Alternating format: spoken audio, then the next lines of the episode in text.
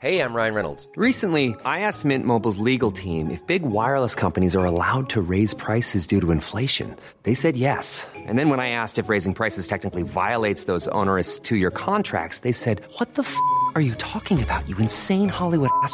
So to recap, we're cutting the price of Mint Unlimited from $30 a month to just $15 a month. Give it a try at mintmobile.com slash switch. $45 upfront for three months plus taxes and fees. Promo rate for new customers for limited time. Unlimited more than 40 gigabytes per month. Slows. Full terms at mintmobile.com. Hold up. What was that? Boring. No flavor. That was as bad as those leftovers you ate all week. Kiki Palmer here, and it's time to say hello to something fresh and guilt-free. Hello Fresh. Jazz up dinner with pecan-crusted chicken or garlic butter shrimp scampi. Now that's music to my mouth. Hello Fresh. Let's get this dinner party started. Discover all the delicious possibilities at hellofresh.com. Hey, it's Ryan Reynolds, and I'm here with Keith, co star of my upcoming film, If, only in theaters, May 17th. Do you want to tell people the big news? All right, I'll do it. Sign up now and you'll get unlimited for $15 a month in six months of Paramount Plus Essential Plan on us. Mintmobile.com slash switch. Upfront payment of $45 equivalent to $15 per month. Unlimited over 40 gigabytes per month. Face lower speeds. Videos at 480p. Active Mint customers by 531.24 get six months of Paramount Plus Essential Plan. Auto renews after six months. Offer ends May 31st, 2024. Separate Paramount Plus registration required. Terms and conditions apply if rated PG. Y grabando. Ay. A ver. Pues bienvenidos a una emisión más de este podcast que esperemos uno de sus favoritos. Dharma, ¿cómo estás? Hacía mucho que no te veía. Una semana que no te veía. Muy ¿Qué has hecho muy esta bien, semana, güey? Ya Trabajar. trabajar, ya, ya, ya resolvimos el, el, el misterio, el gran misterio de la humanidad, güey. Eh, ¿Cómo era que Stephen Hawking eh, funcionaba en la isla de Epstein? Es el misterio, güey, que tienen que, que resolver. Eh, ahora todos los físicos están trabajando en eso, güey. Eh, fuck el Dark Energy y el Dark Matter. Es, es como, es la X ahora, güey. Sí, eh, creo que tenía, eh, Hawking tenía unos estudios enormes en, en agujeros negros. Ya sabemos por qué le interesaban tanto. Em, pero en fin, eh, Dharma, año nuevo, año nuevo, este, eh, estamos empezando ya eh, este mes, este, enero, eh, con, ahora sí, con todo. Eh, hubo una película de Godzilla que me gustó mucho, Godzilla Minus One. Es, una, es, es un capitulazo de anime, pero me gustó mucho cómo lo hicieron, me gustó mucho la película. Obviamente destruyen Japón eh, por enésima vez. Y pues a eso hablamos, porque si alguien empezó el año con Tokio, pues ahora sí que fue Japón, ¿no? Eh, Japón se levantó el primero de enero, se, atragatándose con las uvas eh, de, las 12 campanadas y luego después los, los batieron así como cóctel de, de bar. Y luego al día siguiente se nos cae un avión y luego al día siguiente este hay un incendio en un edificio muy grande. Ay, ¿qué, qué- Dharma, ¿qué está pasando? O sea, ¿en qué momento sale Godzilla? ¿En qué momento sale Godzilla? Pues sí, y es que algunos eh, se despertaron en Año Nuevo con la, la mejor paja que se han hecho en la vida, porque estaban ahí agarrándose el manubrio y aquello fue, dicen, apoteósico. O sea, dice, eso, eso iba solo, por favor, qué rico, mami. Em, pero sí, desde luego, hubo un terremoto de escala 7 con algo, si no me Siete con equivoco. algo, sí.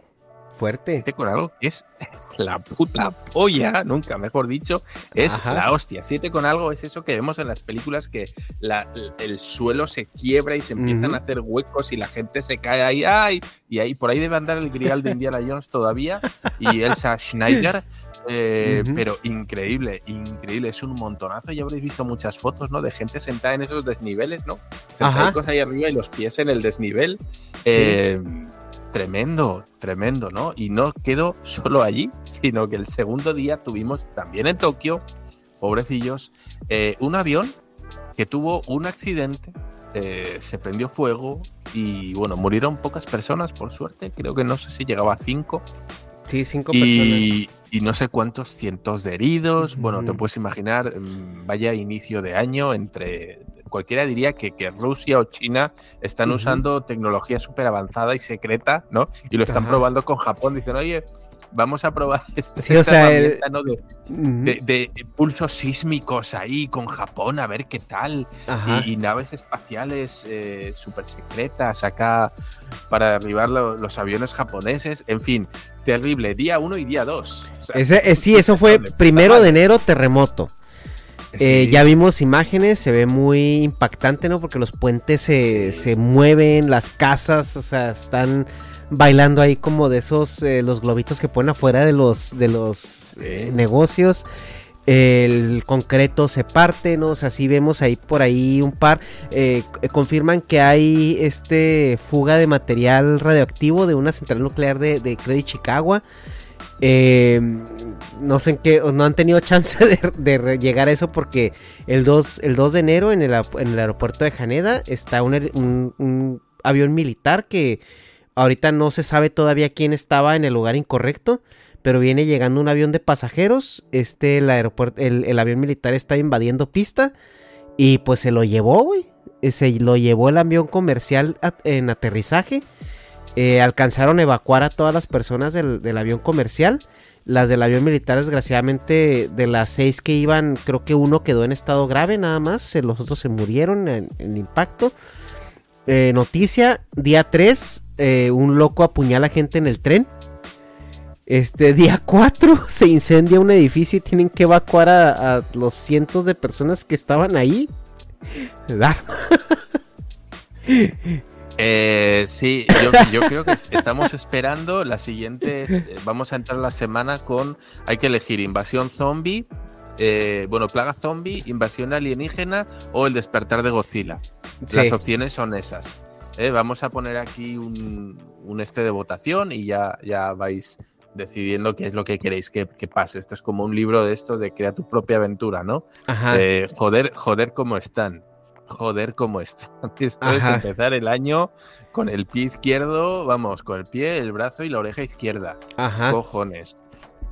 Eh, no sé, no sé. No Eh, sabes. ¿qué- qué es?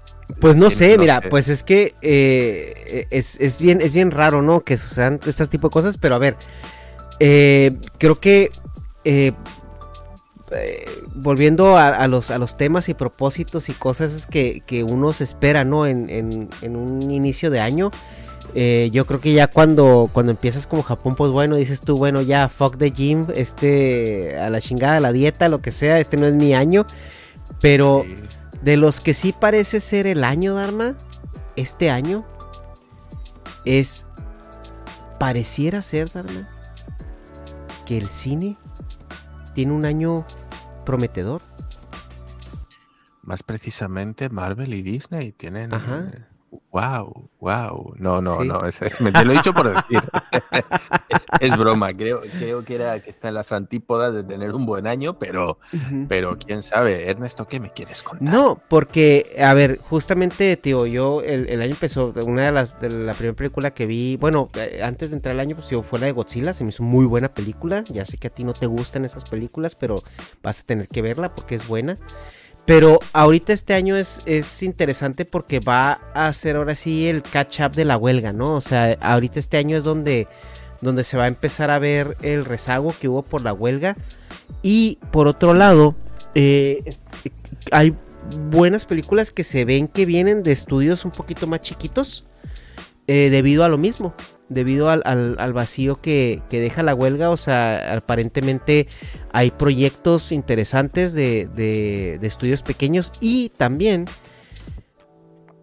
viene otra venganza de los nerds, Dharma. ¿Cuál venganza de los nerds? Viene otra venganza de los nerds, Dharma. Pues resulta que Prime Video ha firmado a Papi Kabil como productor ejecutivo para hacer, eh, no sé si es una serie o una serie de películas de nada más y nada menos que de Warhammer. Ah, sí, sí, pero bueno, eso, eso no es nuevo, eso no es nuevo, ya sabes. Lo estamos dejando, lo estamos haciendo, nos estamos haciendo los suecos que decimos aquí, Ajá. ¿vale? O sea, sabemos que está haciendo y no queremos mirar. Entonces, estamos así. yo sé, yo sé que por ahí Amazon y y Enrique están haciendo cositas que me van a gustar mucho. Ajá. Pero como todavía está en un proceso, en un periodo muy primigenio, ¿no? Eh, así que todavía no está saliendo nada, güey. sabemos que han filmado, sabemos que van a hacer, sabemos qué tal. Pero creo que todavía estamos dejando que el globo se, se hinche, que se infle, ¿no? Todavía no, no hay ni imágenes, no, yo creo que no están ni en, ni en producción, estarán en preproducción, eh, estarán hablando. Con, yo creo que no se va a saber nada hasta que el producto esté muy avanzado. Muy avanzado. Pero da, da eh, mucha ilusión porque sabemos que, que Henry Cavill es muy clavado en las cosas, le tiene mucho corazón y mucho amor al, a, ese, a ese tipo de franquicias al punto de precisamente su separación de The Witcher era porque tenía diferencias grandes con los escritores, o sea, los escritores como que querían tirar para un lado, pues para hacer un producto un poquito más comercial o, no sé, ¿verdad? Y Henry Cavill era, no, güey, o sea, es que esto no es así, o sea, esto es así, así, o sea, el güey pues conocía el, el, arte muchísimo más que el, que el, que el artista, ¿no? Entonces eh, como que sí se ve que, le tiene mucho corazón, pero también hay que ver cómo funciona ese corazón en hacer algo comercial. Es, complicado, es complicado. Primero es complicado porque él es un, fanático, un, fan, y todos sabemos que los productos fan-made no siempre son buenos. es decir, muchas veces se, nos va la cabeza, ¿no? Y queremos hacer... Eh, algo lo más espectacular y que se ve aquí y queda al final una puta mierda. Mira, tenemos un ejemplo, ¿vale? De lo que pasaría cuando un, un fanmade flipado se cree sus, sus propias y voy a hacer una serie, y voy a meter esto y voy a hacer lo otro. Eh, ¿Has visto la película de Rebel Moon? no, güey, no la he visto. ¿Y sabes por qué no la he visto? Pues Porque me han dicho que es mala. Bueno, pues eso es lo que pasa cuando, eh, cuando tienes a alguien con una especie de mentalidad o entusiasmo de un niño de 16 años o de 14 años que quiere hacer su película, su versión y, va a ser más grande y, con más pistolas y con más espadas láser y con más saltos y con más todo. Y al final resulta una especie de parodia. Eh, con anabolizantes, que al final es una, una, cosa que dices tú, pero vamos a, vamos a ver, no hay ni, ni orden ni concierto, es todo, es, es, es, es, como poner mano a tope y hay más espadas y más metal y más. Llega un punto en que, a ver, para, para, para, para, para, para más, más metal. O sea, sí, sí ya está. Y, y, para que sea más heavy metal, que haya una lluvia de hachas. O sea, es, una, es, una cosa ya absurda, ¿no? Y queremos más bikinis de metal, ¿no? Ajá. Esas, armaduras, los guerreros todos con armaduras de placas y ellas con, con bikinis de metal. Ajá. que sí. Es que. Eh, entonces. Eh, yo, creo que. Un poco ese rollo. Sí, yo creo que eh, ese es el riesgo, ¿no? Y, y, es lo que ojalá y Papi Cabil Creo que lo platicábamos offline cuando salió esta noticia que te mandé el screenshot bien emocionados todos ahí en diciembre que ay sí, por fin Papi Cabil va, va, va a hacer cosas, ¿no? Es ojalá y, y ese corazón que le tiene a la franquicia em, se lo tenga para entender que, que primero hay que hay que crecer algo, ¿no? Es como, por ejemplo, eh, eh, George eh, Lucas cuando consiguió el presupuesto para hacer la primera trilogía o la primera película, que él no se fue a querer contar la historia desde el principio. Dijo, güey, o sea, ok, tengo, tengo este presupuesto y necesito que esta película se venda. ¿Cuál película o de dónde me conviene más empezar, no? Y empezó desde en medio de la historia, ¿no? O sea, cuando se presenta Darth Vader y todo esto, ¿no?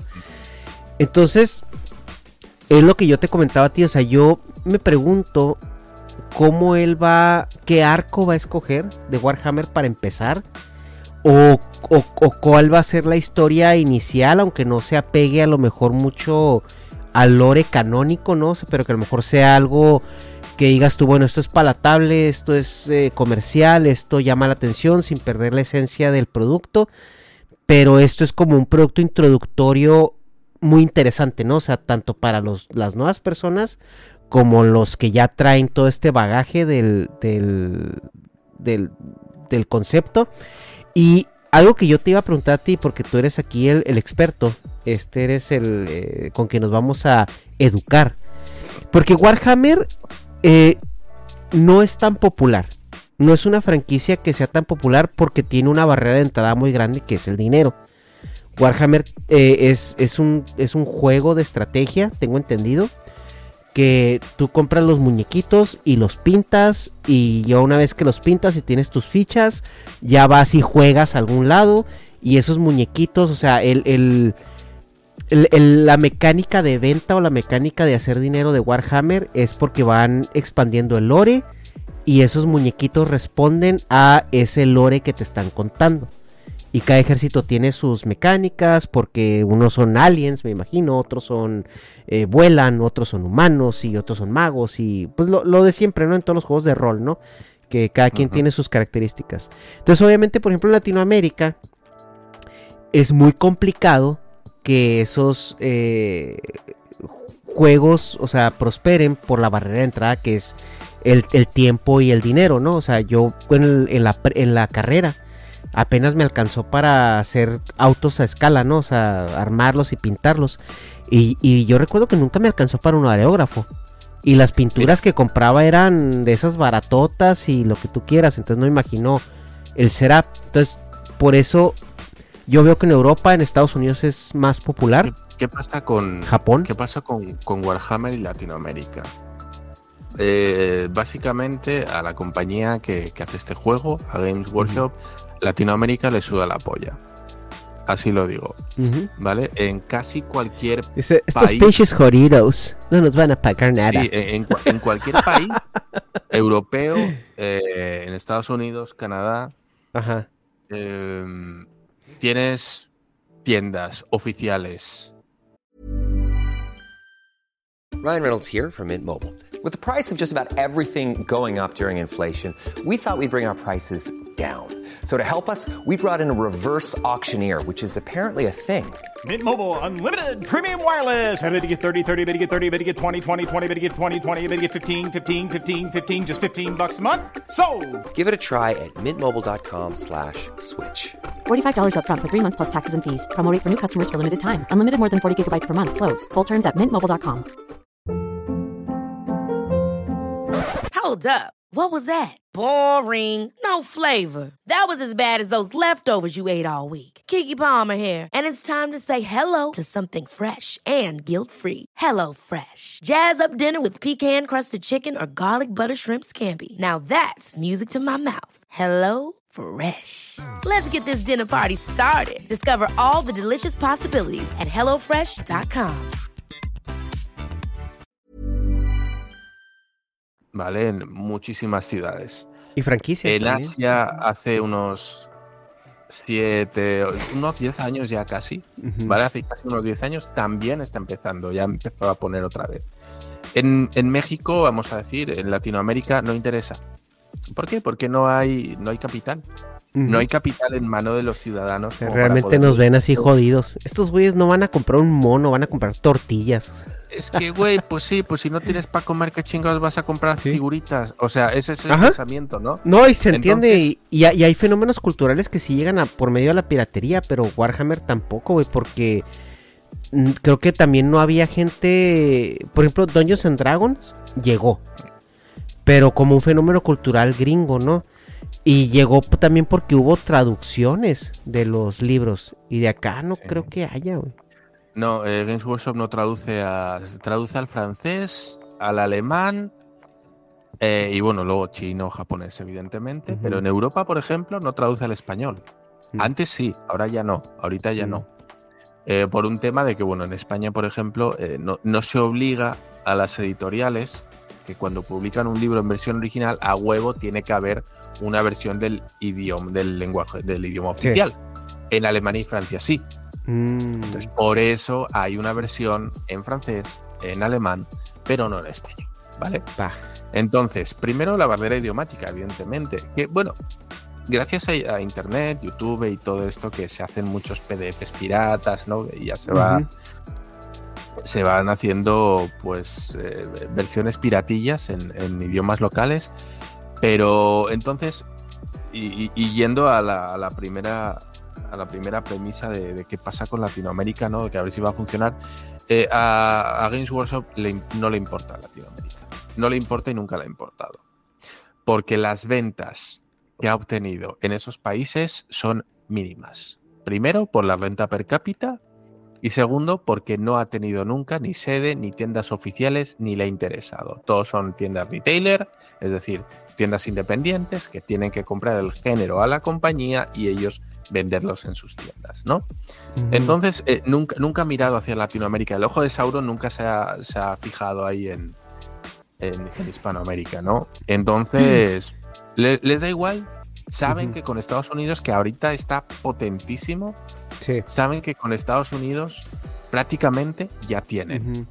Y es Solo un con mercado... y quitando Europa, ¿eh? Quitando Ujú. Europa. Solo con Estados Unidos e Inglaterra saben que ya tienen. Y, y también creo yo que ahorita el hecho de que de que le estén, porque imagínate el negociazo para Amazon, güey, o sea, Amazon Prime va a crear la serie. ¿Tú crees que ahorita Amazon no está también haciendo ya Warhammer F- FBA Fulfill Fulfilled by Amazon? O sea, que la gente compre también las figuritas ahí y la mercadotecnia que les van a dar a las figuras, ¿no? O sea, como, como producto.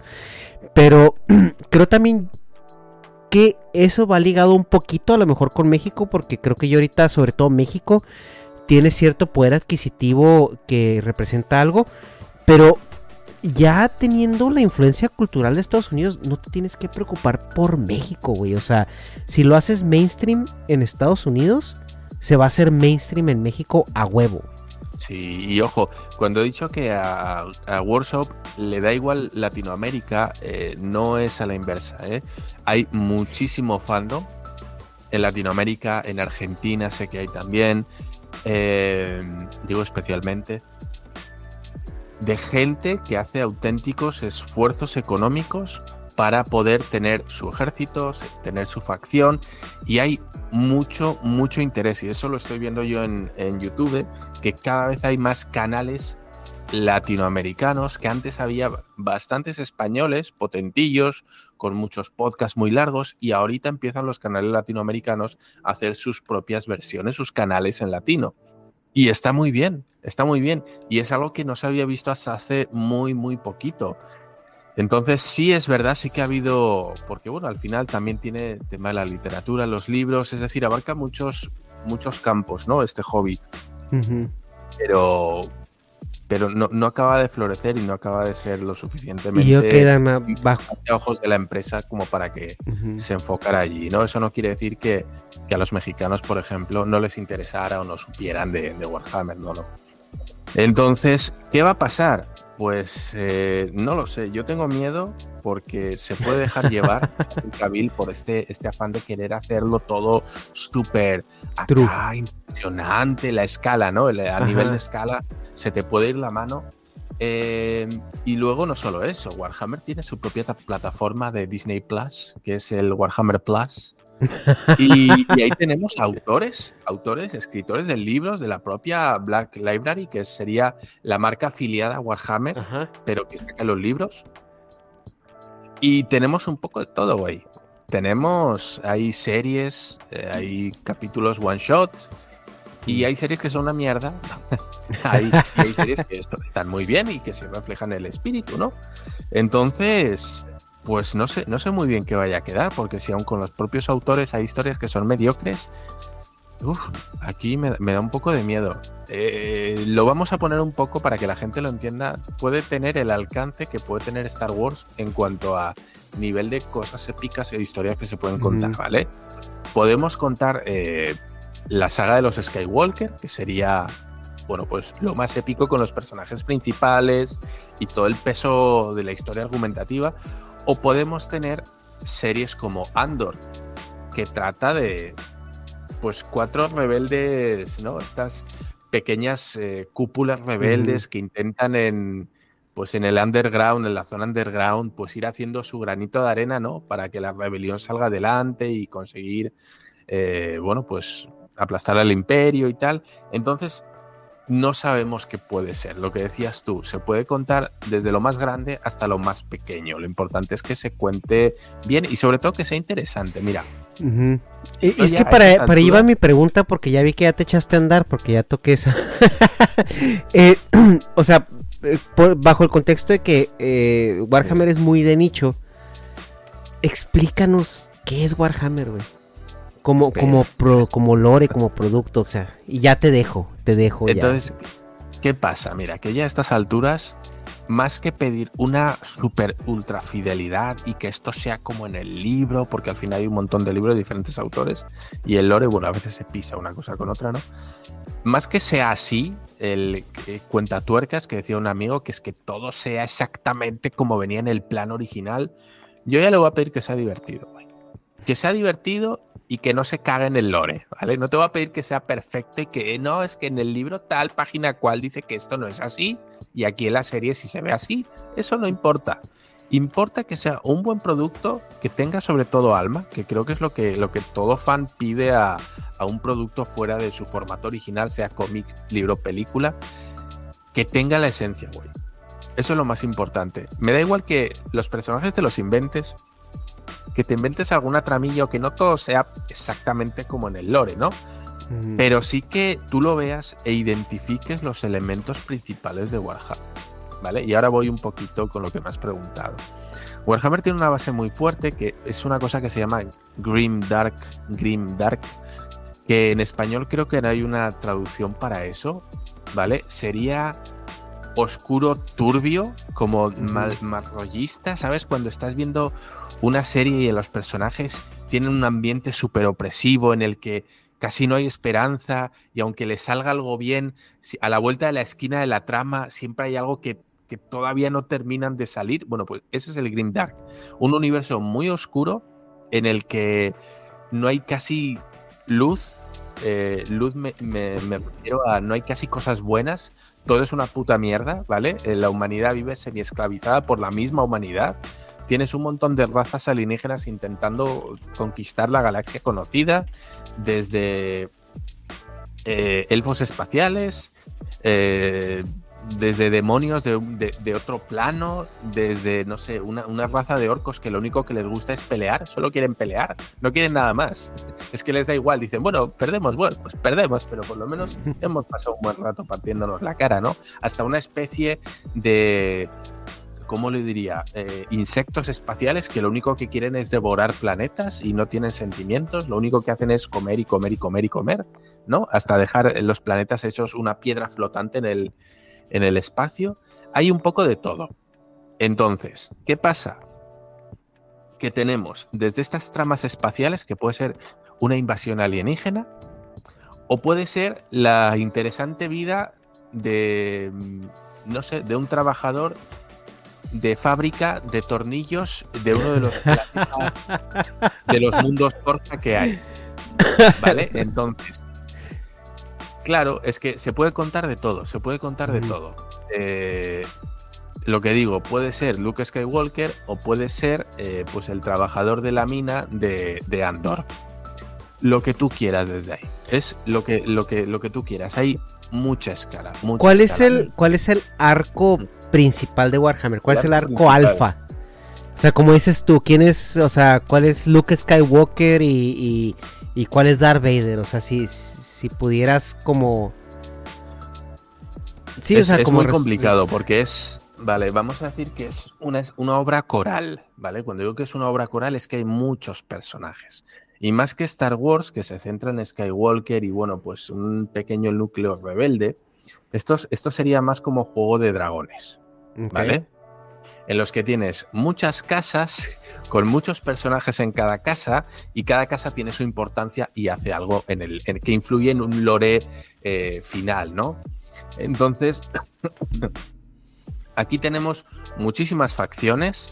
El- la trama principal sería la lucha de la humanidad contra lo que se llama el caos. El caos son una especie de demonios, ¿vale? Que lo que intentan es corromper al ser humano para controlarlo. Mm, ¿vale? Entonces los corrompen, les, les, les hacen promesas falsas. Bueno, pues es un poquito como el cristianismo aquí, ¿no? Que, Satanás intenta influenciar en la gente. No, no, para que la gente entienda cómo funciona un poco el tema de los demonios, ¿no? Que intentan convencerte y decirte, ándale, este, mira, si me haces caso a mí, si me adoras a mí, yo te voy a dar más poder, conmigo vas a ser más fuerte, o más rápido, o más listo, o vas a tener la verga más larga. Entonces, es- van un poco así, ¿no? Entonces es un poco la lucha, la lucha de la humanidad contra ese caos que lo que intenta es corromper. Ever catch yourself eating the same flavorless dinner three days in a row? Dreaming of something better? Well, HelloFresh is your guilt-free dream come true, baby. It's me, Kiki Palmer. Let's wake up those taste buds with hot, juicy pecan-crusted chicken or garlic butter shrimp scampi. Mm. Hello Fresh. Stop dreaming of all the delicious possibilities and dig in at HelloFresh.com. Let's get this dinner party started.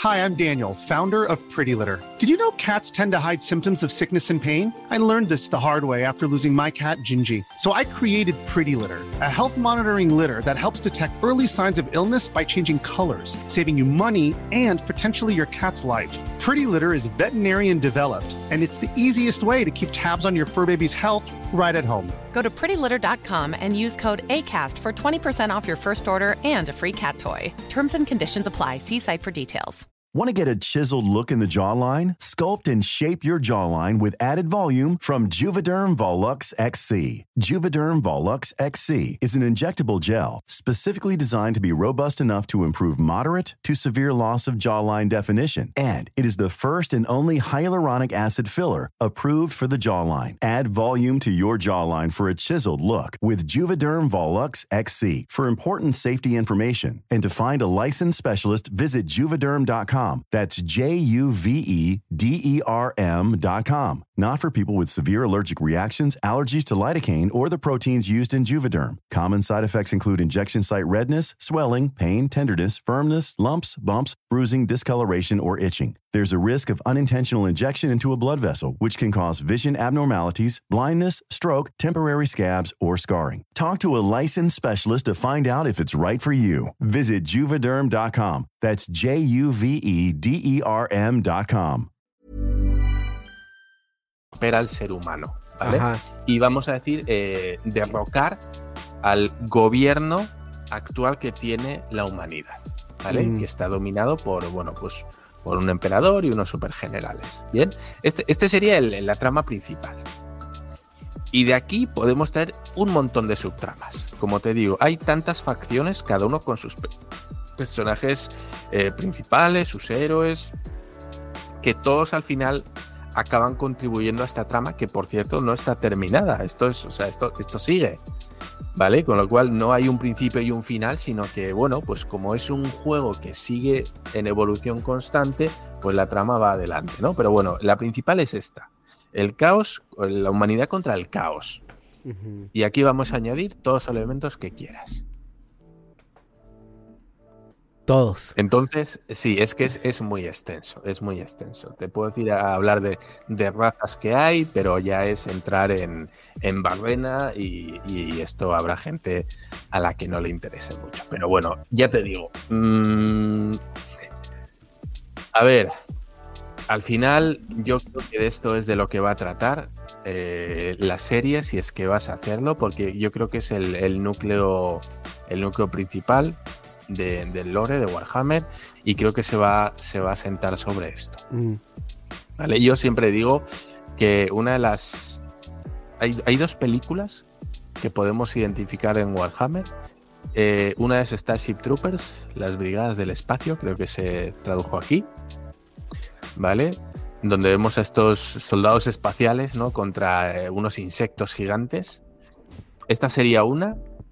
Y la otra sería Horizonte Final, Event Horizon, no sé si te suena, de, de- de una nave espacial que desaparece en un viaje interestelar y vuelve a aparecer años después, ¿no? Y mandan a una, a una nave con científicos y tal, pues a investigar qué pedo con esa nave, dónde fue, dónde estuvo todos estos años y qué es lo que pasa, ¿no? Y resulta que al final nave es una nave que abre un portal a un plano donde hay demonios y una, una cosa así muy rara, ¿no? Eh, como, una- como una casa poseída, una mansión poseída, pero en nave espacial. Ok. Bueno, pues estas dos naves, o sea, estas dos películas podrían formar perfectamente parte del lore. de- y ya ves que no tiene nada que ver. Uno es como una mansión encantada, vamos a decir, pero en forma de nave, y la otra es una película de acción de disparos de soldados espaciales contra unos insectos gigantes del espacio. Se podría Pues, hacer de todo. Sí, pues yo la verdad, o sea, Warhammer lo conocí por ti, o sea, así, así de gris eh, es Warhammer en Latinoamérica. Eh, no he tenido chance de meterme o clavarme porque digo, pues, el tiempo nos falta, ¿no? Y pues también uno tiene otros hobbies, yo estoy más metido en Magic y cosas así. Pero a mí sí me interesa mucho, eh, me parece muy interesante que exploren ese tipo de franquicias. Sobre todo ahorita en, una situación donde ya el sci-fi está muy ciclado y, los superhéroes ya se los acabaron. Entonces, creo que este tipo de historias, tipo Star Wars, tipo Star Trek, tipo, o sea, supongo yo que Warhammer entraría en ese campo semántico. O sea, me parecen muy interesantes y muy, muy padres que las exploren y las hagan porque creo que ahorita hay tecnología para hacerlas eh, de una manera adecuada. Y si, y si tienes personas detrás de este proyecto que sabes que le tienen mucho corazón, pues, o sea, mínimo esperarías un producto con corazón, ¿no? O sea, un producto con alma. Y eso es lo que hace falta mucho ahorita, güey. O sea, ahorita es una maquiladora de. de. de. De, de, de- cosas tan comerciales. Todo lo quieren hacer blockbuster, todo lo quieren hacer. Donde faltan ese tipo de, historias, ¿no? O sea, donde te digo, y bueno, pues a lo mejor no, no me pongas una pantalla verde con, con todo sucediendo al mismo tiempo, pero dame una historia chida, güey. Y que sea sci-fi, lo que tú quieras, pero que sea una historia chida, ¿no? Así como en su momento creo lo fue Star Wars, ¿no? O sea, que a punta de maquetas, cartón y, y, y veías los cortes, ¿no? De, la, de cuando cerraban y abrían las puertas, pero eh, la historia estaba tan interesante, como que el mundo que te proponían estaba tan, tan, tan novedoso, ¿no? Que, que, te quedaste, ¿no? Te quedabas ahí, y te interesaba y te encariñabas con los personajes y, y cada quien tenía su, su, su personalidad, tenía su, su intención y eso es lo que yo lo que yo esperaría, ¿no? De ver ya en, en- esto de, Warhammer y pues también creo yo que es un hobby bastante interesante que a mí me gustaría, este, no sé, no sé si me voy a arrepentir de, de decir eso, pero, o sea, me gustaría como, como en- entenderlo, ¿no? Y hasta cierto punto entrarle, pero pues también sé que es una chinga, güey. O sea, sí, la verdad, la gente que, que está en Warhammer nomás, nomás puede hacer eso, cabrón, porque,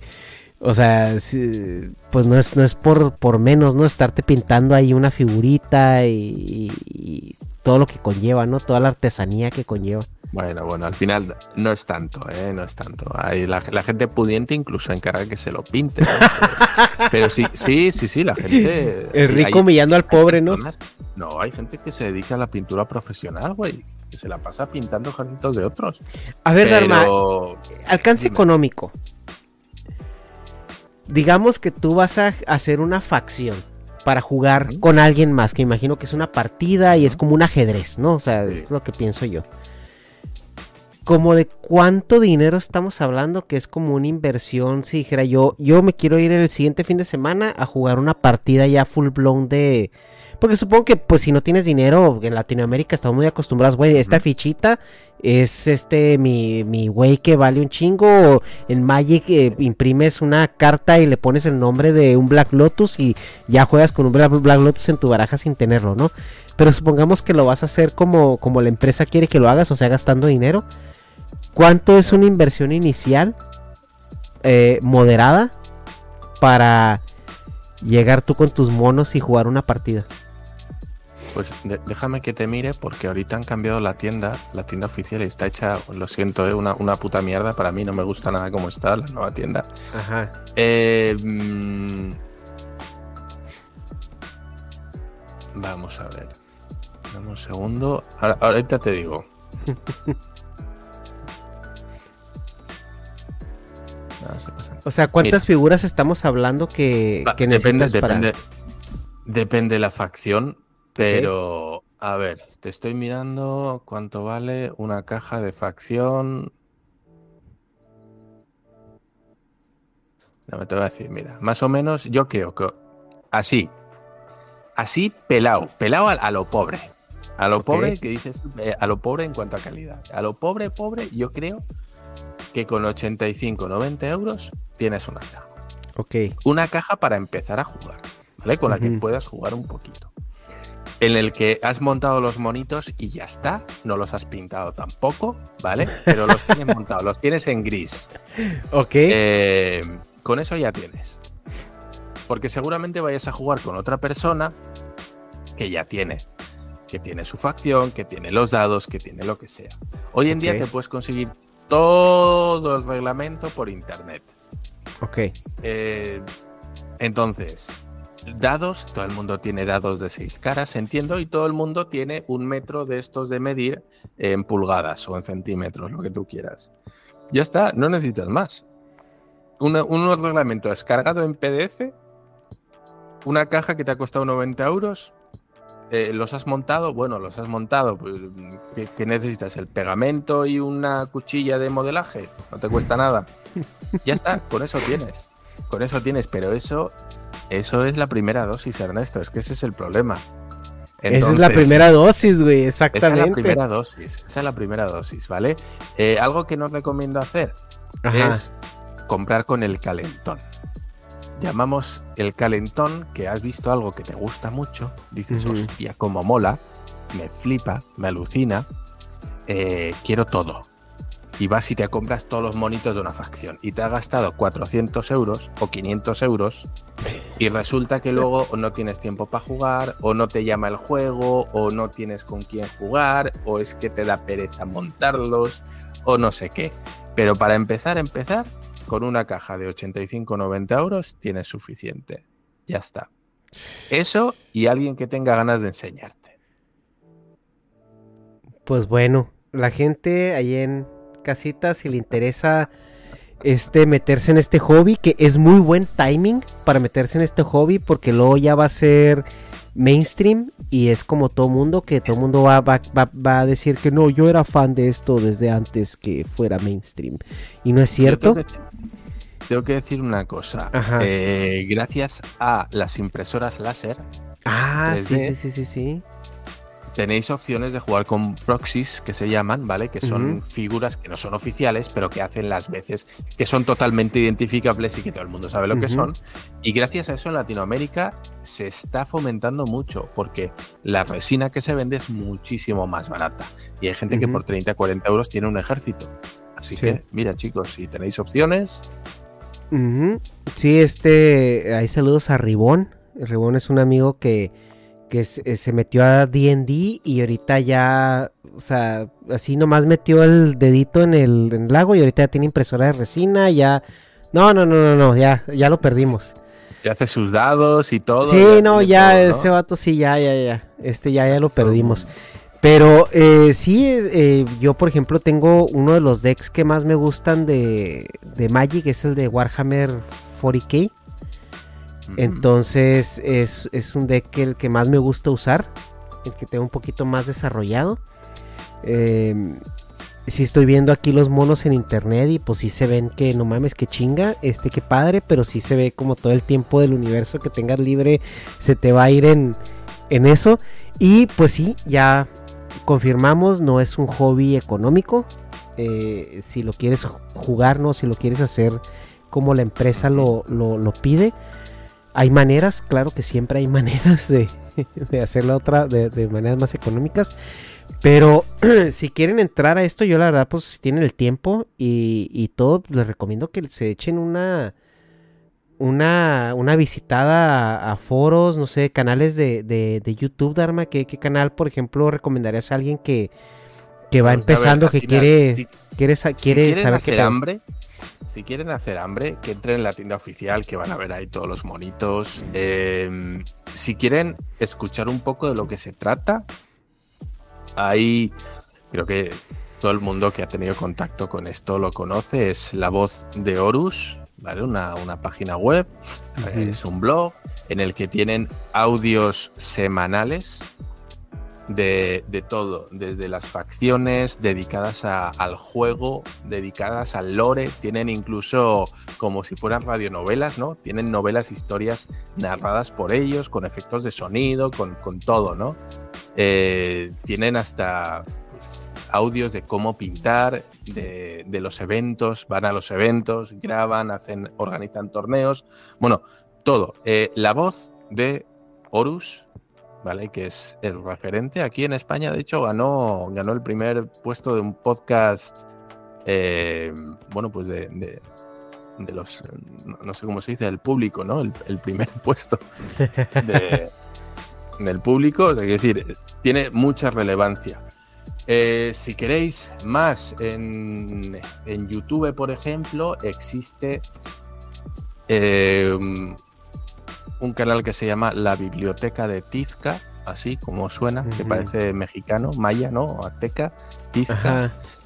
Existe también eh, La Posada del Martillo, esto está dedicado a Fantasy, que no, bueno, que ahora está teniendo un resurgir. Existe como es Hora del Saqueo también, que por cierto lo recomiendo.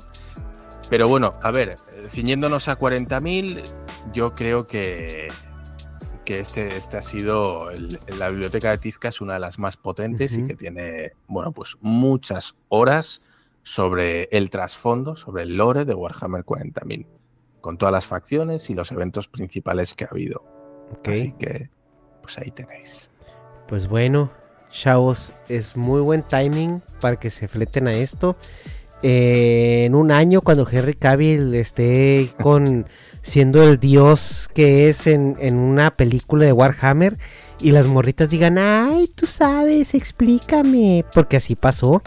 Así pasó, pasó. En, con, con el mundo de Marvel, con el mundo, también cuando salieron las nuevas películas de Star Wars, una porquería, pero igualmente este, muchas, este, chavas estuvieron ahí que, ay, explícame, Sí, ¿por qué? sí, sí, y ya de repente, Hubo un baby boom cool, ¿eh? aquí de, de los nerdos, sí, sí. Ya de repente de era, hecho- era un skill es- to have. Así, así le pasó. Así le pasó a Stephen Hawking en la isla de Epstein. Así. Explícanos, Steve. Así, así le decían. Qué bonito, qué bonito, qué bonita forma de cerrar este episodio. Este, En fin, Ernesto, esto, esto es... Es- Esto, esto me lo haces porque sabes que a mí me gusta. Estos programas no, es que lo teníamos pendiente, Dharma. Desde, desde, desde que te mandé el screenshot dije, tenemos que hablar de esto y no va a ser la última vez. No, porque a mí me interesa, es- a mí me interesa el lore y, y tú vas a ser el, el, ahora sí el Dark Master, tú vas a ser el master de, de- de esto y voy a, voy a venir con preguntas, ¿eh? Porque vamos a tener una sección de Warhammer. Estos programas son como autofelaciones, esto no puede ser.